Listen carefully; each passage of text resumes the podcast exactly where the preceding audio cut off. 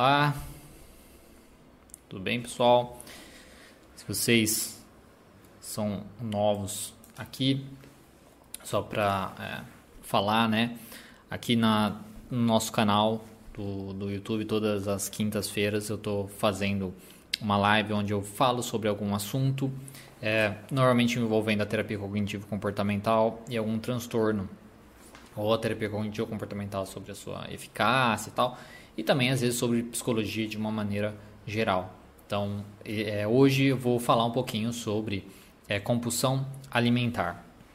Falar um pouquinho, bem por cima, assim, da terapia cognitivo-comportamental para os transtornos alimentares, né, de uma maneira geral, e depois falar especificamente para a compulsão alimentar. Eu vou falar sobre alguns artigos e depois discutir aí com o pessoal que estiver assistindo a gente ao vivo. Se não tiver nenhuma discussão, só vou falar um pouquinho sobre isso mesmo transtornos alimentares e aí depois a gente discute é, mais em uma outra ocasião. Né? Se vocês, é, por favor, não tiverem é, me escutando, né, ou estiver muito baixo, qualquer coisa assim, por favor, me avisem, porque o outro vídeo ficou um pouco baixo na semana passada. Eu fiz algumas é, alterações, talvez acho que é, vai ficar melhor esse. Né? Então, como eu disse, se você é aqui novo, novo no canal, por favor se inscreva no nosso canal para poder ajudar a gente. E se você gostar desse vídeo, dê um gostei nele também. Bom dia pessoal, pessoal entrando já. Valkyria, pelo jeito tá com um nome, nome apelido, né? Escreveu o seu nome, talvez. De Laura, Joyce, bom dia para vocês. E a questão do horário, né, de, eu estar tá fazendo às 10h50, porque é o horário que eu posso fazer, tá? Mas eventualmente, se, é, se eu ver que um outro horário possa ser melhor para o pessoal e também que eu possa fazer, eu vou alterar isso. Mas por enquanto é esse horário que eu posso. Bom, pessoal, então esses são os, os recados.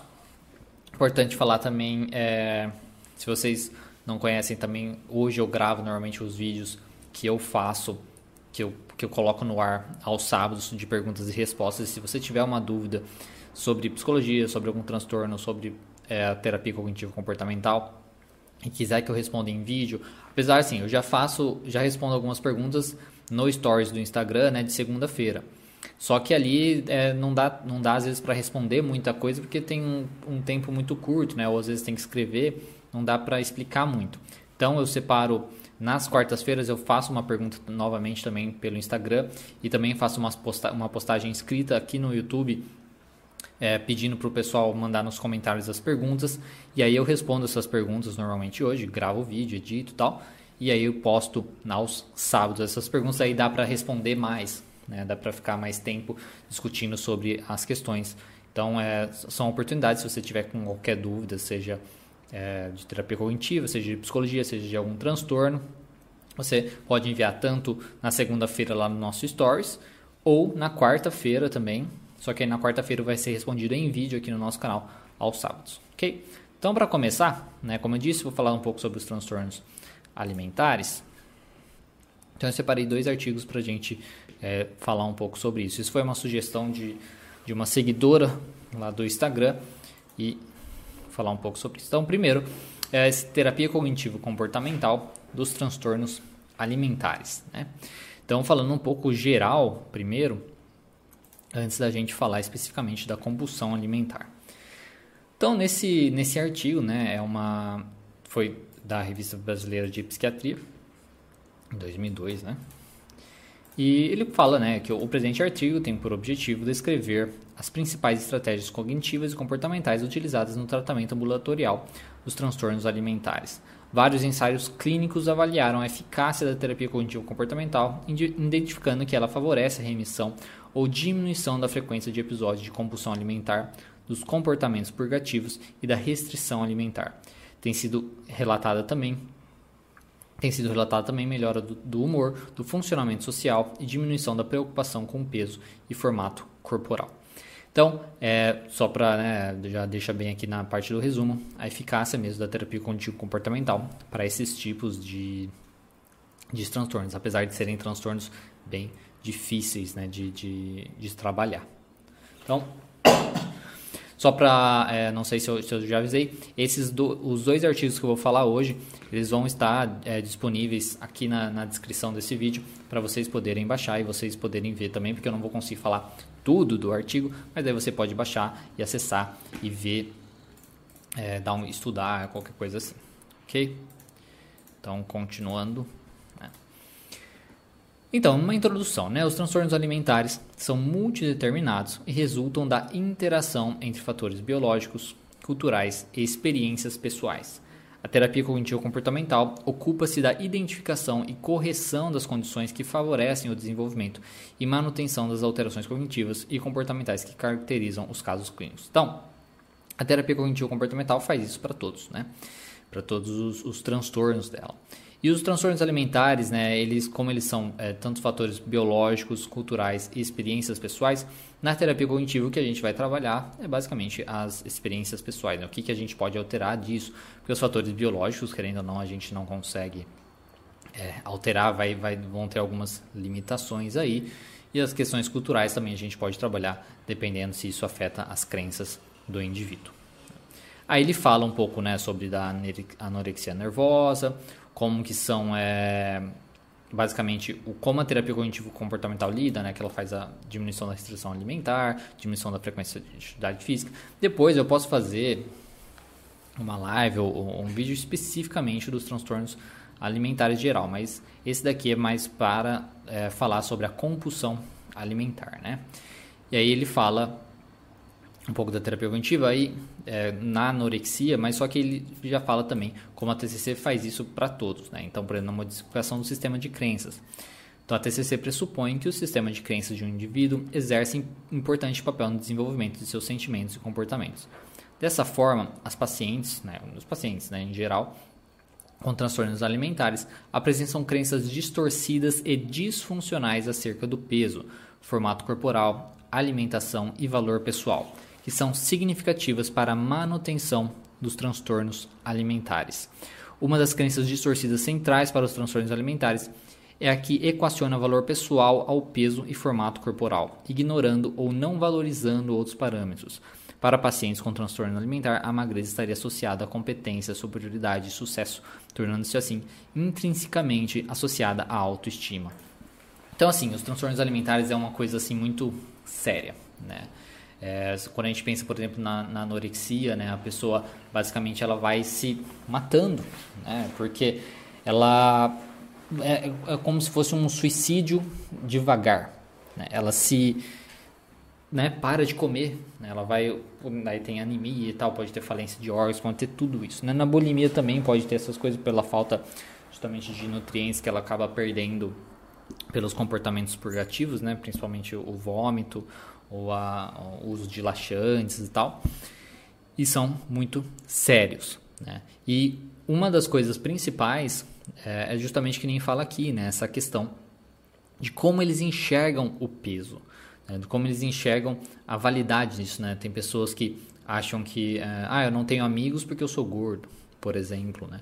Então, eles acham que, que é uma coisa que tipo, não tem nada a ver, né? Uma coisa com outra, ou ah, eu não consigo achar uma namorada porque eu sou gordo, né? Coisas nesse sentido. Então, é uma coisa que, é, de uma maneira geral, eles são muito rígidos com isso. Né? Eles, eles tratam o peso, eles dão muito mais valor para o peso do que uma pessoa comum, digamos assim, uma pessoa sem esse transtorno. E isso acaba é, fazendo eles terem tendo esses comportamentos para tentar aí compensar. No caso da compulsão alimentar, né, que não tem necessariamente os comportamentos purgativos, porque o, na bulimia a pessoa vai ter a compulsão alimentar e depois vai ter o comportamento purgativo. E, e no caso da, da compulsão alimentar periódica, ela só vai ter a parte da compulsão alimentar. A pessoa, o, o maior problema é a questão do, do impulso, dela não conseguir controlar esse impulso de comer, ao mesmo tempo que ela sofre muito por ter feito isso, né, por ter comido demais e tal. Então essa rigidez na questão do peso é um fator muito importante. Aí continuando, né, e começa a falar outras coisas. Então, assim, se você trabalha, se você é psicólogo ou terapeuta cognitivo e tal, esse artigo aqui, por exemplo, pode ser muito interessante, porque ele fala, né, como a terapia cognitiva vai lidar com a anorexia, aí ele, ele fala um pouco da questão como ela lida com a autoestima, avaliação de eficácia e tal, daí começa a falar da bulimia, E aí depois chega aqui fala do transtorno de compulsão alimentar periódica, que é o do que é, eu me propus aqui falar, discutir com vocês hoje, né?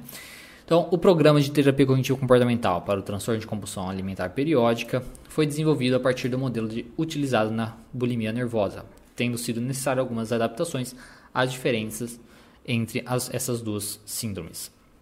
Os objetivos terapêuticos do transtorno de compulsão alimentar periódica incluem o desenvolvimento de estratégias para o controle de ECA, que seria aqui a, o, o comportamento né, de comer demais. Que agora me deu um, um, um, branco no caso. É o episódio de compulsão alimentar, eu acho que é, se eu não me engano. Tá, enfim, o episódio de compulsão alimentar e modificação de hábitos alimentares, o desenvolvimento de estratégias para adesão e exercício físico e a redução gradual do peso quando há obesidade associada. Porque nesse caso, é, na, quando os sujeitos têm o transtorno de compulsão alimentar periódica, normalmente, aliás, ao contrário, quando muitos sujeitos que são obesos, que têm um aumento de peso é significativo, muitos têm o, o transtorno de, de compulsão alimentar. Então, é comum terem pessoas obesas, né, acima do peso, com a, a compulsão alimentar. A TCC sugere também, para esses casos, a abordagem da autoestima, redução de ansiedade associada, a aparência e a modificação do sistema de crenças disfuncionais, realizada nos moldes já descritos da anorexia nervosa e da bulimia nervosa. Então, como que a gente faz né, para lidar, basicamente, com o transtorno aí de, de compulsão alimentar é, periódica? Né? A gente tenta trabalhar a modificação dos hábitos alimentares, né? Porque como ele coloca, uma vez que a dieta, que uma dieta uma vez que uma dieta muito restritiva está contraindicada, a redução de peso no, TC, no TCAP é obtida através de modificações graduais de hábitos alimentares. Porque a gente tem que tomar cuidado, né? Porque às vezes o sujeito pode ter a ideia de tipo assim, ah, eu, eu como demais, né? Em alguns momentos, então eu tenho que compensar isso e ficar sem comer por muito tempo. Só que isso é um, um grande problema, né? Isso é um sério problema. Por quê? Porque isso aumenta a fome dele.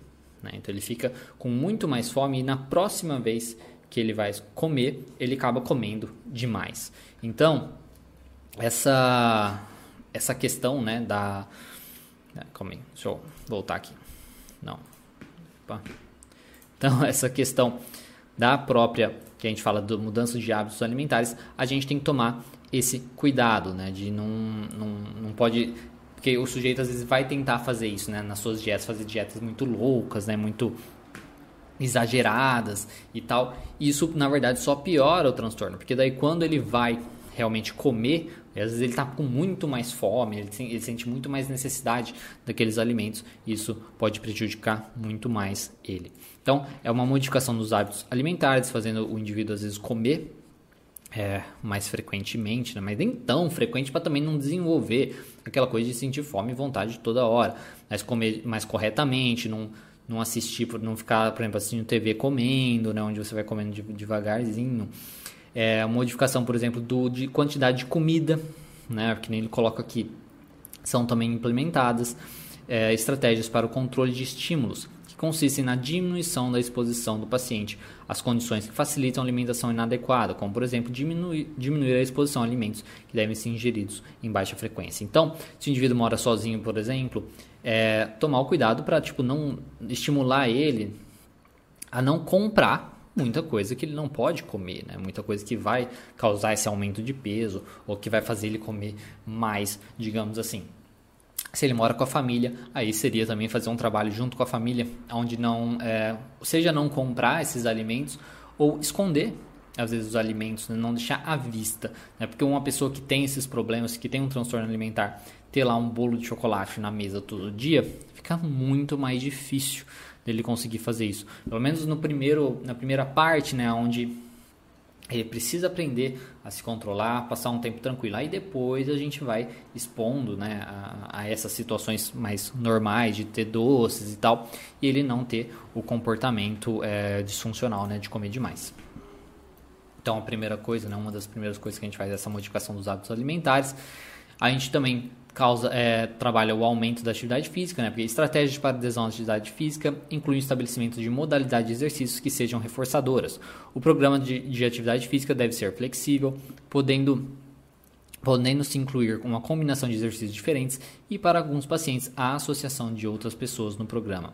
É importante também avaliar situações que poderiam dificultar a execução do exercício e planejar antecipadamente possíveis soluções. Né, a atividade física é de extrema importância justamente para ajudar o indivíduo que ele é, perca peso mesmo, né? principalmente quando a gente está falando de indivíduos que estão mesmo acima do peso. Que ele vai perder peso, ele vai se sentir um pouco mais motivado a continuar tendo seus comportamentos mais funcionais. Se for uma atividade física também que inclui é, em grupos, é muito bom também, porque ajuda, né? Porque eles mesmos se reforçam, né? Então um ajuda o outro e tal, a se dar mais motivação e coisas nesse sentido. Então isso é muito bacana. Aí você tem que também é, pensar em estratégias para que o indivíduo não, é, não, não, não, não evite essas atividades físicas, né? Então, por exemplo, ah, ele quer ficar caminhando, por exemplo. Ah, mas está frio. Faz algum exercício em casa, né? Tipo, não sei, se às vezes tiver uma esteira, se ele mora às vezes num condomínio e tem uma esteira. Ou às vezes, ah, tá, tá frio tal horário, mas tal horário tá mais quente, talvez mudar o horário de fazer atividade física. Então, é buscar aí estratégias para que ele não evite isso. Isso é a mesma coisa também de buscar estratégias na questão dos hábitos alimentares, né? Como, no, na, como fala aqui anteriormente, né? Por exemplo, se o se o indivíduo, sei lá, vai para a faculdade e toda vez no caminho da faculdade ele passa na frente de uma padaria que tem doces e coisas assim. É importante que a gente tente trabalhar com ele para ele talvez desviar o caminho, fazer um caminho diferente, é, passar na frente da padaria, sei lá, pelo outro lado da rua, não sei. É desenvolver mesmo, ver o que, que pode estimular ele ter comportamentos disfuncionais, seria né, comprar as comidas né, e comer demais e evitar, desenvolver estratégias para isso. Aí depois a gente trabalha a questão da autoestima, né? Porque no transtorno de compulsão, de compulsão alimentar periódica, a grande atenção aos estereótipos sociais associados à obesidade e a excessiva atenção ao formato corporal acompanha, acompanhada de sentimentos de vergonha e inferioridade. Alguns pacientes foram ridicularizados em decorrência da obesidade e a abordagem da autoestima deve abranger esse aspecto, além dos já descritos para os demais transtornos alimentares. Além disso, a paciente, né, o paciente deve manter expectativas realistas em, com relação à meta do peso, modificando as crenças relacionadas a peso e formato corporal e alcançando um equilíbrio entre a autoaceitação e a mudança. Então, essa questão da autoestima, né, dos pensamentos que ele tem sobre é, ele mesmo, sobre o, o, peso dele e sobre peso de uma maneira geral, é muito importante ser trabalhado, porque, primeiro, que nem fala, né, da, dessa questão da de ser realista, né, de ter metas realistas. Por quê? Porque às vezes o, ele vai demorar para perder peso. Porque inicialmente também a gente perde peso mais rápido, né? E depois começa a ficar mais devagar essa perda de peso. E precisa ser mais realista, precisa ser discutido tudo isso e tal. Por quê? Porque o indivíduo às vezes vê que ele não está conseguindo exatamente o que ele queria. Assim, ah, quero perder 10 quilos em 3 meses, sei lá. Ele vê que ele não, que ele não está conseguindo fazer isso. Aí começa a vir, né? Tipo, nossa, eu sou incapaz mesmo, né? Eu não, eu não vou dar conta, eu não vou conseguir fazer isso, eu sou uma pessoa inferior tal. Aí ele começa a pensar isso. E quando ele fica assim, ele acaba se estimulando justamente para é, comer mais, porque ele fica muito chateado e a comida é uma maneira que ele usa, sempre usou às vezes, né? para se sentir melhor, porque ah, é a única coisa que eu tenho boa na minha vida, é a única que eu, que eu gosto de fazer e tal. Então, tem que trabalhar com isso, essa questão da aceitação de pensamentos mais realistas sobre o peso e tudo isso, justamente para que nos momentos que ele é, estiver um pouco mais chateado ou coisa assim, não volte né, a, e usar como desculpa o, a, a comida, né, comer demais como desculpa, porque isso pode atrapalhar tudo. Né. Aí fala depois da avaliação da eficácia. A eficácia da TCC no TCAP foi menos estudada do que na, no, na bulimia nervosa. Em, é, encontramos é, relatos de, de, redução da frequência dos episódios de compulsão alimentar, sem que venha acompanhada de uma redução significativa do peso corporal. A necessidade de associação de estratégias que seriam dirigidas diretamente à redução do peso corporal já foi ressaltada e sua utilização em geral obtém bons resultados a curto prazo, com dificuldade para manutenção a longo prazo. A adição de medicamentos pode reduzir a frequência dos episódios de compulsão alimentar e a perda do peso no curto prazo. Assim, a combinação entre TCC e medicamentos parece representar um bom é, bom campo promissor de pesquisa. Então, como ele fala, né, é uma coisa que, é, apesar da terapia cognitivo-comportamental ser assim a, a terapia de escolha para muitos profissionais, para muitas pessoas, justamente para o tratamento é, dos transtornos alimentares, os, trata os transtornos alimentares são muito difíceis, né? eles são muito complicados. A gente, porque são, ah, normalmente são indivíduos que têm crenças muito rígidas, muito fortes, principalmente quando a gente pensa é, na anorexia, né? porque uma pessoa, como eu já disse, é, para ter anorexia e se manter naquilo fraco, com possibilidade, né, anemia e tal, e, né, de até eventualmente falecer, é, são crenças muito rígidas. Né? É muito difícil.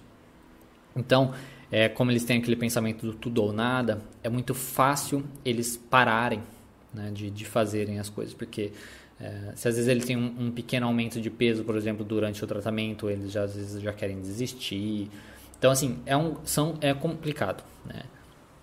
É uma coisa assim que tem solução, dá para ajudar, mas a gente vê muitos pacientes que acabam voltando ou desistindo ou abandonando o tratamento porque eles têm é, porque é muito forte essa questão também de deles se acharem inferiores de achar que não vão conseguir e tal então é um pouco difícil mas aí não é um, um, um problema necessariamente assim da forma da, da, da, terapia né é que são casos assim bem complicados mesmo né? Bom, continuando aqui, na conclusão né, desse artigo, ele coloca os estudos comparando a TCC a outros tipos de terapia evidenciam maior eficácia da TCC em relação à terapia de apoio e resultados similares aos objetivos por terapia interpessoal. A TCC considera a relação terapêutica fundamental para a obtenção da melhora dos, dos transtornos alimentares. Isso realmente é assim essencial porque, como eu disse, nesses altos e baixos, quando às vezes ganha peso de novo e coisas nesse sentido, é, precisa ter uma ótima relação terapêutica, né? Justamente para o paciente poder escutar o terapeuta, achar que o terapeuta não está simplesmente falando por, por, falar as coisas, né? Que ele realmente sabe do que ele está falando, que ele realmente acredita no potencial do, do cliente, né? Que ele vai conseguir tudo isso. Por isso a relação terapêutica é essencial para todos os transtornos, mas é, aqui como é uma coisa um pouco mais séria, é de é, mais importante ainda, né? O terapeuta mantém uma atitude empática em relação às dificuldades e necessidades da paciente e apresenta a terapia como um trabalho em equipe, no qual ambos terão participação ativa na detecção, na de, detecção de causas das dificuldades e na. Como é que ficou esse negócio aqui? Agora eu não sei. Aí.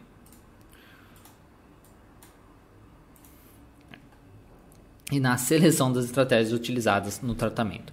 O tratamento de transtornos alimentares é realizado em equipe multidisciplinar, sendo necessária a associação de psicólogos a outros profissionais, tais como nutricionistas, médicos clínicos e psiquiatras. O envolvimento da família no tratamento pode ajudar a criar uma estrutura de colaboração, facilitando as mudanças. Então, isso é muito importante também, a questão da equipe é, multidisciplinar. É muito importante que o sujeito que tenha qualquer um dos transtornos alimentares faça um acompanhamento como nutricionista para que ele possa é, saber qual é a melhor maneira, né, melhor cardápio para ele e tal. É importante também que sejam é, dietas mais flexíveis, né, que não sejam dietas assim muito rígidas, que assim vai ser muito mais difícil. Né? Se você simplesmente fazer uma dieta onde você tira tudo, né, não pode comer nada e tal, vai ser muito mais difícil, é mais fácil de ter o abandono mesmo do tratamento e tal. Então, mas é muito importante o acompanhamento né, de uma nutricionista e tal, para justamente ter essa dieta, essa avaliação, para saber se está saudável, se está acima do peso, se está obeso, né, coisas nesse sentido. E aí a questão do psiquiatra também, onde há alguns medicamentos que ajudam, é, principalmente no impulso, né, nessa questão da compulsão alimentar mesmo, dos pensamentos também, às vezes, de, de tristeza e tal, que às vezes pode estar associado, às vezes, com uma depressão e coisas nesse sentido. Então, e, e ansiedade também, às vezes, por ansiedade, o sujeito come mais também. Então, o, o uso de medicação psiquiátrica pode ajudar também. Então, é um, um trabalho conjunto. Né? E que isso é mais um fator que às vezes dificulta a melhora, porque o sujeito precisa ter um acompanhamento de muitos profissionais, e aí, seja por uma questão às vezes financeira, né, pode ficar um pouco mais, mais pesado, seja uma questão de tempo, pode ficar mais difícil. E às vezes é, ele acaba pensando, nossa, olha como eu sou mais problemático ainda, eu tenho que ir em tantos profissionais assim. Então, assim, é muito difícil mesmo, né? Só ver se o pessoal tá. Antes de eu falar do outro artigo, Ah, então, pessoal mandando bom dia. Quanto custam os livros de terapia cognitivo comportamental? Mas depende dos livros, né? Né, José? É, vai, vai, vai variar, né? Tem livros de. É, se, eu, se eu não me engano, não sei se tem livros de, na fase dos 50 reais, mas eu acho que de 70 e a uns cento e poucos reais você consegue encontrar. Mas sempre tem promoção né, na Amazon ou na, ou na Saraiva, no Submarino e tal. Dá para você encontrar livros é, para isso. É uma coisa. Infelizmente, livro não é uma coisa tão barato né, aqui no, no país. E às vezes uma alternativa também são os livros digitais, mas eu também não sei se são mais baratos que os livros é, normais, digamos assim. Bom, então, para falar do próximo, aí, se vocês tiverem alguma dúvida, seja sobre é, esses, os transtornos alimentares, da compulsão alimentar, ou sobre é, qualquer outra coisa, vocês podem ir mandando que daí depois eu respondo. Bom, esse segundo artigo aqui que eu peguei, ele fala especificamente da, da compulsão alimentar periódica. Então, evidência sobre a terapia cognitivo-comportamental no tratamento de obesos com transtorno de compulsão alimentar periódica. Né? O objetivo desse estudo, né, que na verdade é um artigo é, de revisão, é avaliar as evidências sobre a eficácia da terapia cognitivo-comportamental no tratamento de obesos com transtorno de compulsão alimentar periódica. É, aqui é os métodos, né, como, onde eles pegaram os artigos, é, como eles, é, quais artigos que, que, é, que eles utilizaram e tal, coisas assim. Aí os resultados é, foram encontrados dois ensaios clínicos abertos e 15 con controlados. O desfecho primário na maioria desses estudos é a compulsão alimentar. No geral, os ensaios clínicos avaliados sugerem que o uso da terapia cognitivo-comportamental resulta numa melhora significativa da compulsão alimentar e dos sintomas psicopatológicos associados ao transtorno da compulsão alimentar periódica, sem resultar em, peso, em perda de peso substancial. Então, é bem aquilo, né? O sujeito ele pode melhorar na questão dos impulsos, ele pode melhorar na questão da autoestima e tudo isso, mas às vezes não necessariamente ele vai melhorar na questão do peso, principalmente se ele for um, um sujeito obeso acima do peso, porque há diversos outros fatores que influenciam isso, né? Se é uma questão genética, se é uma questão é, não sei, até mesmo de ele não fazer tanta atividade física e tal. Então tem vários fatores juntos, por isso precisa sim fazer um acompanhamento geral com vários é, outros profissionais para que você consiga trabalhar isso também. As evidências disponíveis sugerem que a terapia cognitivo comportamental é um método de tratamento eficaz para o transtorno da compulsão alimentar, em relação aos componentes psicológicos dessa condição. Entretanto, sua eficácia na redução do peso corporal e na manutenção dos seus efeitos no longo prazo ainda precisa ser melhor investigada. Como eu disse, né, são transtornos bem difíceis mesmo, e por mais que tenha uma melhora mesmo no curto prazo e tal, no longo prazo são pacientes um pouco mais difíceis de, de, de se manterem. Mas mesmo assim tem uma, uma coisa, uma melhora significativa, né? Aí ele fala mais um pouquinho sobre o transtorno de compulsão alimentar periódica especificamente, né? Então, o transtorno alimentar, é, de compulsão alimentar periódica é caracterizado por episódios de compulsão alimentar recorrentes na ausência dos comportamentos compensatórios inadequados é, para evitar o ganho de peso observado na bulimia nervosa. Então, durante o episódio de compulsão alimentar, há um sentimento de falta de controle sobre o comportamento associado à ingestão de grandes quantidades de alimento, mesmo que o indivíduo esteja sem fome, levando a um grande desconforto. Esse episódio é sucedido por um intenso mal-estar subjetivo, caracterizado por sentimentos de angústia, tristeza, culpa, vergonha e ou repulsa por si mesmo. Então, você vê, é muito assim, é, é sério, né? É uma coisa, o indivíduo ele não tem esse controle ele acaba comendo demais, muito mais do que ele deveria, muito mais do que ele poderia. E no fim das contas ele acaba também é, sofrendo por isso. Ele se julga muito, ele tem essa, às vezes, como coloca, né, uma repulsa é, por si mesmo, ele se sente culpado, né, sentimento de culpa, triste, de se acha incapaz, inferior, menos que os outros tal. Então, assim, é bem pesado. O maior problema é por ele se culpar tanto assim isso muitas vezes ele vê na comida uma solução para se sentir melhor, né? E aí ele acaba então comendo mais eventualmente, né? Então é uma coisa que a pessoa acaba ficando num ciclo porque ela ela se deprime por ter, ter tido esse comportamento e aí ela tem esse comportamento de novo para tentar se confortar, ou ela tenta se restringir né, de, de alimentos, ah, vou ficar sem comer então, só que isso aumenta a fome dela e quando ela vai comer, ela come mais ainda, né? E aí ela acaba se mantendo nesses ciclos. E podendo também é, desenvolver depois uma bulimia, caso ela faça exercícios em excesso, ou se ela, a ponto de se machucar e tal, é, acaba também vomitando, ou usando laxantes, coisas nesse sentido, buscando aí a, a compensação né, desses, é, desses episódios de compulsão alimentar. Apesar do peso não ser um critério diagnóstico, o TCAP frequentemente se associa ao sobrepeso e a diversos graus de obesidade. É difícil, difícil para mim falar, desculpa, o pessoal fala mesmo que eu preciso de é, trabalhar minha dicção, mas ok.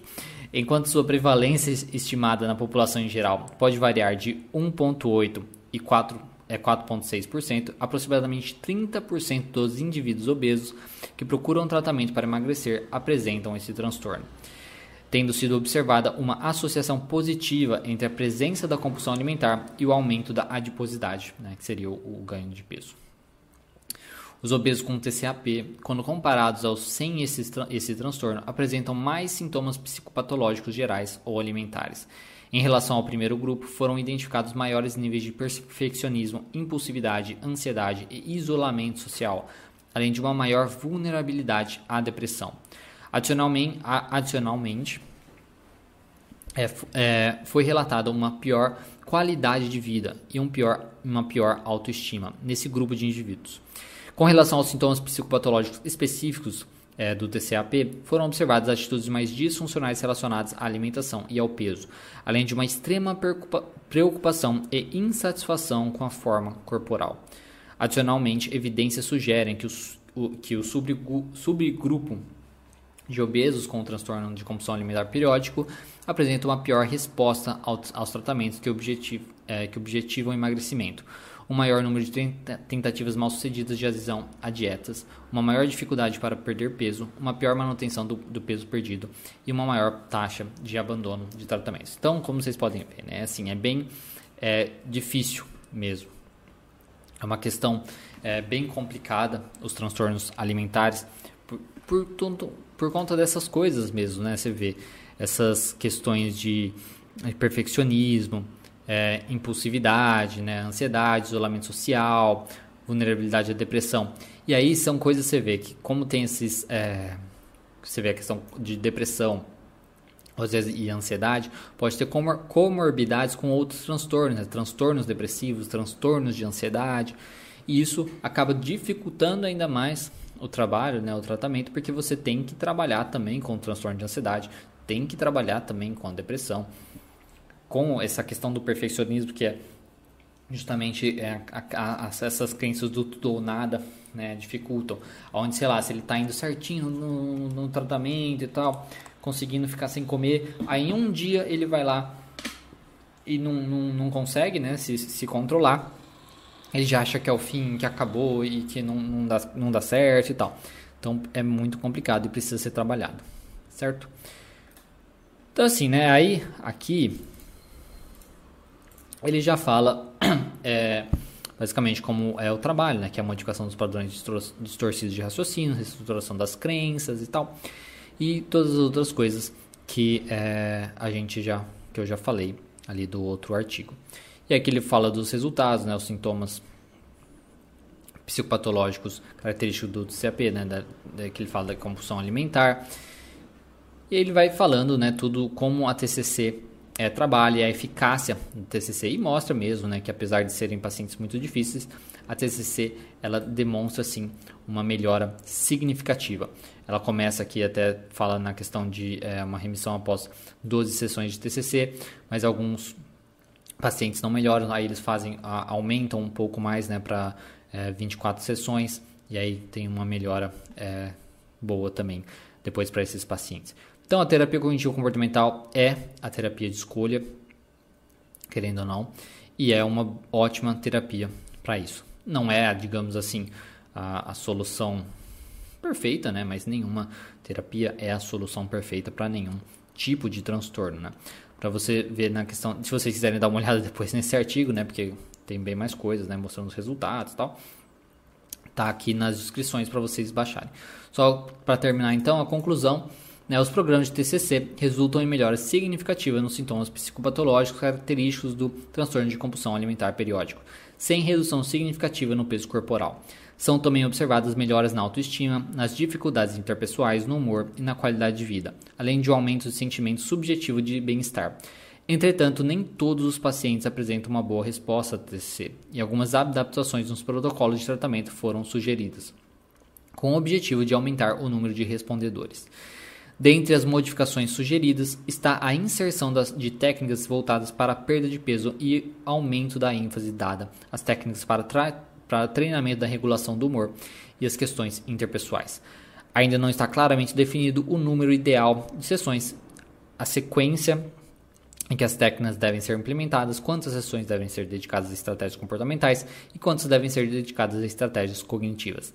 Adicionalmente, ainda se faz necessária a identificação de fatores preditivos de sucesso no tratamento, para que se possa adaptar protocolos específicos, perfis individuais de resposta. Atingir perda de peso que se mantenham no longo prazo faz parte do desafio é, maior do desenvolvimento é, de desenvolver métodos eficazes de manutenção do peso para obesos de modo geral.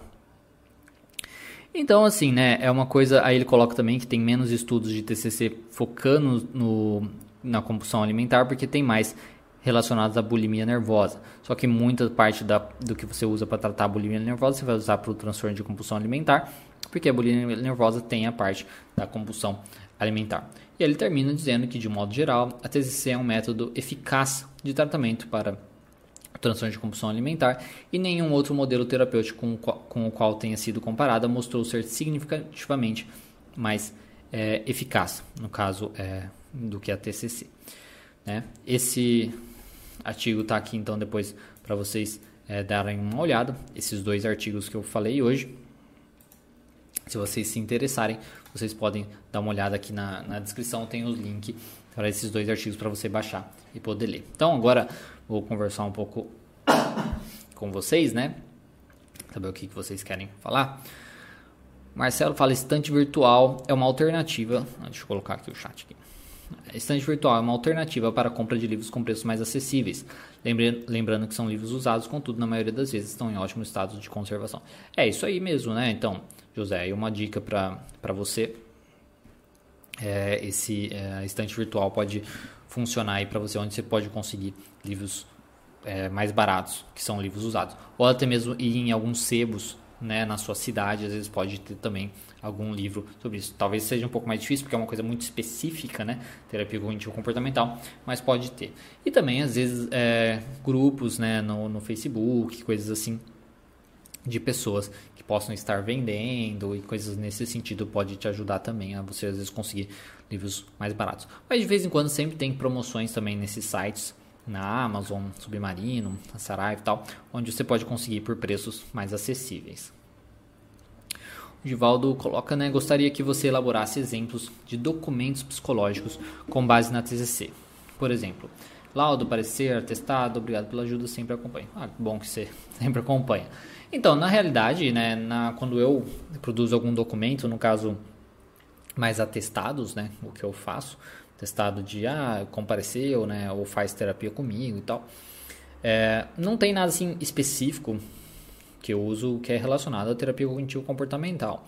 Né? Eu só coloco lá que o sujeito faz terapia comigo, buscou terapia por tal, por tal motivo, é, possui tais transtornos, daí eu coloco o CID, né, do, do, dos transtornos também e por qual motivo ele, ele é, às vezes precisa de tal coisa, né, se for para alguma perícia, né, coisa nesse sentido, ou é, na questão de medicação também.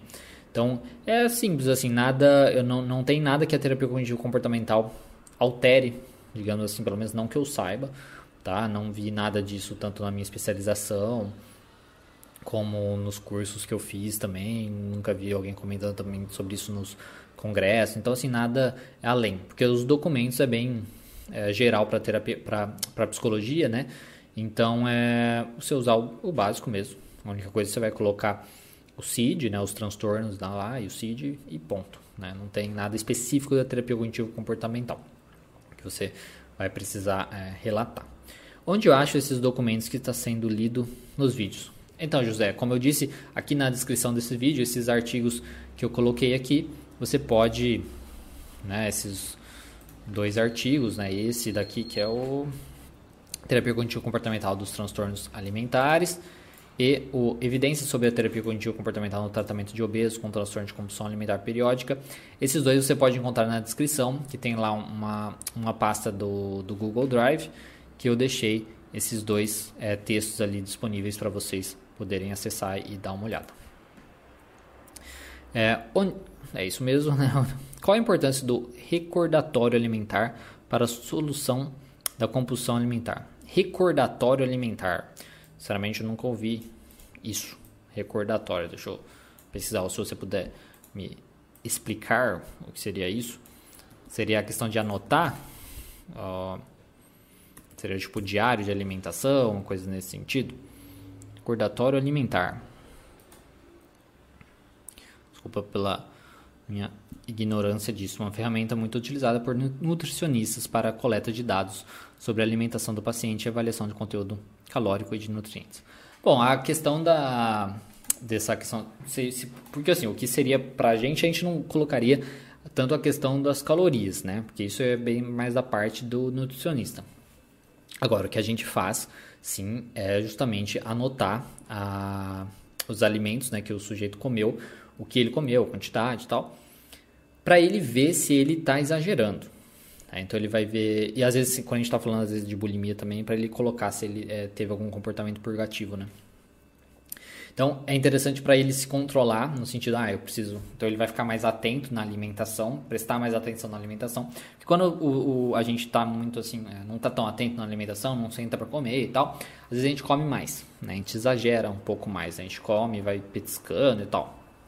Então, um dos motivos, por exemplo, de você ter que escrever o que você vai comer e tal, você te mantém ali mais concentrado no que você está fazendo. Isso é um dos motivos, isso é uma coisa que ajuda você ficando mais concentrado no que você está comendo. Você pode é, comer menos, basicamente. Depois, é, conforme você vai, é, o sujeito vai, digamos, comendo menos mesmo durante um tempo, aí você vai ter, digamos, registros do sucesso dele basicamente. Então, você vai ter registro de que ele, ah, essa semana inteira ele passou sem ter a compulsão alimentar. Nossa, que bacana. Então, é uma coisa que ele vai é, fortalecendo as suas conquistas. Né? Então, ele vai conquistando isso, né? a, sua, a sua noção de capacidade, de que ele consegue, de que ele vai conseguir melhorar, que ele vai conseguir manter isso. Então, vai servir como um reforçador, basicamente. Vai reforçar com que ele continue fazendo isso. E nos momentos, por exemplo, que ele. É, tá, aí ele vai lá, escreve. Aí tem lá um dia que ele comeu demais. Né? Tá, ele está registrado lá que ele comeu demais. Nesse dia que ele comeu demais, você pode usar isso e perguntar por que né? comeu demais. E aí ir lá e, e, e entender o que aconteceu e desenvolver estratégias para que isso não aconteça novamente. Né? Então, pode usar para essas coisas, né? Então, tanto na questão do sujeito ficar mais concentrado no que ele está fazendo, porque ele vai prestar mais atenção, então aí automaticamente ele vai comer menos, né? vai ficar mais consciente daquilo. Dois, o registro do sucesso dele, né? Tipo, ah, estou conseguindo já há tanto tempo, isso ajuda a motivar. E quando ele não conseguir a, fazer as coisas, vai ajudar para você perceber, ah, o que será que aconteceu diferente nesse dia? Ah, isso aconteceu diferente, tá? Para você ver o que, que é, atrapalha, né? o que estimula às vezes ele comer demais, coisas nesse sentido. Não sei se eu respondi sua pergunta, né? Mas acho que basicamente é isso. É... Então, assim, é de extrema importância, tá? Quando você perguntou a importância, sim, é de extrema importância. Tem que fazer. Isso para qualquer transtorno, tá? Seja para para bulimia, seja para compulsão, seja para anorexia, tem que ter o registro, tem que ter também a checagem de peso. Isso tem que ter, ser feito, a checagem de peso. Por mais que o paciente não queira, ah, mas eu vou, eu vou ficar mal e tal, tem que ter. Faz parte do tratamento, a checagem do peso. E tem que ser importante que seja sempre no mesmo dia, no mesmo horário, né? Tipo, ah, toda segunda e tal. Para que não tenha uma variação tão significativa de peso. Mas é, tem que ter, até mesmo para ele, para trabalhar essa ideia dele, da noção que ele tem de peso. Né? Na, porque às vezes alguns pacientes ficam, ah, mas eu vou, se eu olhar meu peso, eu vou chorar, vou me desesperar e tal. E precisa trabalhar isso, ele precisa ter uma relação melhor com essa noção de peso, seja o peso próprio dele, seja o, o né, a ideia que ele tem do que significa né, ser gordo ou acima do peso e coisas nesse sentido. Então, isso é uma coisa também essencial que precisa ter, que é a pesagem. Né? E a gente pode ter ali uma balança, só pesar só para registrar também, para mostrar também as coisas, é, a melhora e tal. E se também se aumentou, questionar ah, o que fez diferente essa semana e tal, coisas nesse sentido. Tem algum li livro que você recomenda sobre o assunto ou outro tipo de material? Então, o que eu tenho, material que eu recomendo são os artigos científicos mesmo, né? Porque existem livros relacionados à perda de peso, né, da terapia cognitivo comportamental, que é da Judith Beck. Só que ela até mesmo no começo do livro dela já fala, né, que não é recomendado para pessoas que têm é, transtorno alimentar. Então, é, não, não, o dela, pelo menos, não é, não é para transtorno alimentar. Mas existem também alguns livros, imagino. Quer ver? Deixa eu até ver aqui, ó.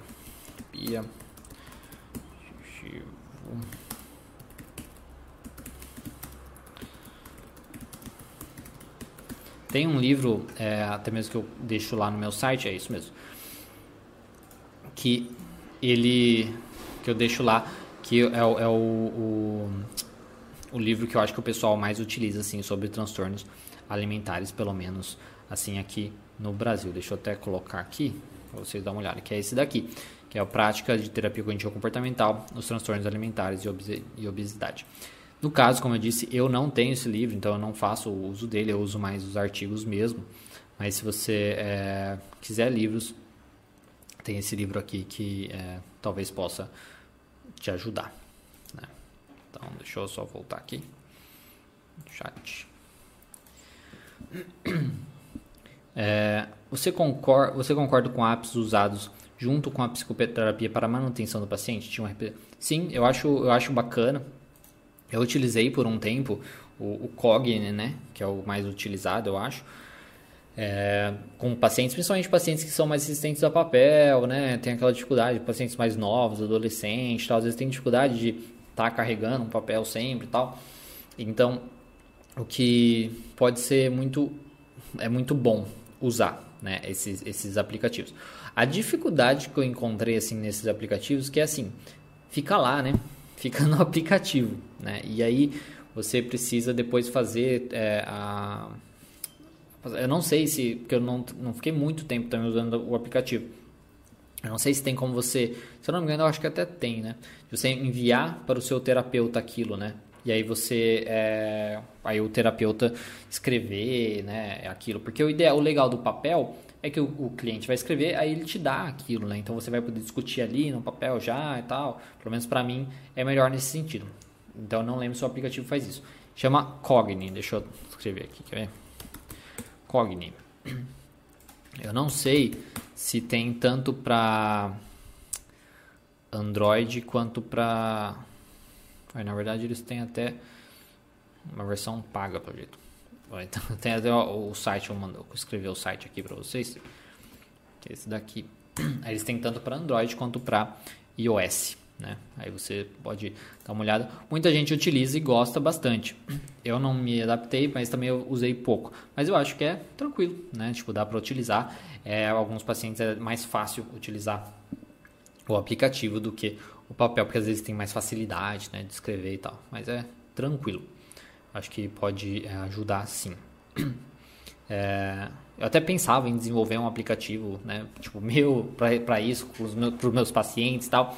E aí, né, fiz um, até um, um, começo de um, de um curso sobre isso e tal. Eu falei assim, ah, vai dar muito trabalho fazer isso, então né, eu deixei quieto. Mas quem sabe lá na frente eu, eu faça isso também. Bom, aí o José ainda pergunta eu sei, eu sei que não é o assunto a ser abordado nesse vídeo, mas gostaria de saber a diferença entre TCC e psicanálise. Há alguma ligação entre é, essas duas linhas? Na realidade, não. Né? Não tem nenhuma ligação. A ligação, digamos assim, é porque assim, a, as maiores descobertas, digamos assim, da psicanálise é o que são o quê? O inconsciente. Então, a descoberta de que há algo inconsciente, né? Que meio que rege os nossos comportamentos e tal. e a sexualidade infantil. Então, assim, essa questão de sexualidade infantil é totalmente. Né, a gente nem fala nada disso na, na terapia cognitivo comportamental. Mas na, na, na parte da, do, do, inconsciente tem a questão tipo das crenças mesmo, né? Então as crenças nucleares que são formadas ali durante o nosso desenvolvimento, né? tudo, né? O, o, jeito do nosso pai, da mãe, a cultura, a sociedade, as experiências com os amigos, na escola e tal, adolescência, criança, tanto experiências positivas e negativas, elas formam essas crenças né, que a gente tem sobre nós mesmos, o mundo e o futuro. E isso, de certo modo, é mais inconsciente. E esses processos inconscientes vão acontecendo sem a gente é, perceber, e aí depois eles aparecem conscientemente através dos nossos pensamentos e dos nossos comportamentos e tal.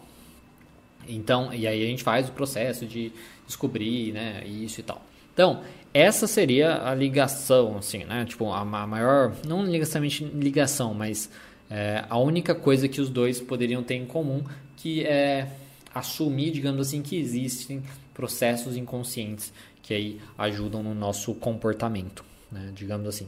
Agora, tirando isso, não, não tem nenhuma. Tanto é que o Beck, que é o criador da terapia cognitivo comportamental, ele era psicanalista, ele queria né, provar a psicanálise no tratamento da depressão, e só que durante a sua pesquisa ele acabou vendo que não, não, não conseguia comprovar, comprovar muito bem, e aí acabou desenvolvendo a terapia cognitivo comportamental, quando ele percebeu os pensamentos disfuncionais e tal, e como a, o questionamento desses pensamentos de uma maneira é, correta né, e tal, ajudava o, o sujeito a melhorar, né, seja no curto prazo, e quando o sujeito aprendia essas habilidades, ajudava no longo prazo. Então essa é a única relação, digamos assim. Bom, se alguém tiver, já mandei aqui né, o, o nome do aplicativo. Se alguém tiver alguma última pergunta, pergunte para, senão vou já encerrar. Né, só ver se está certinho aqui o, o link do, das questões, da, dos artigos. É, tá certo, sim.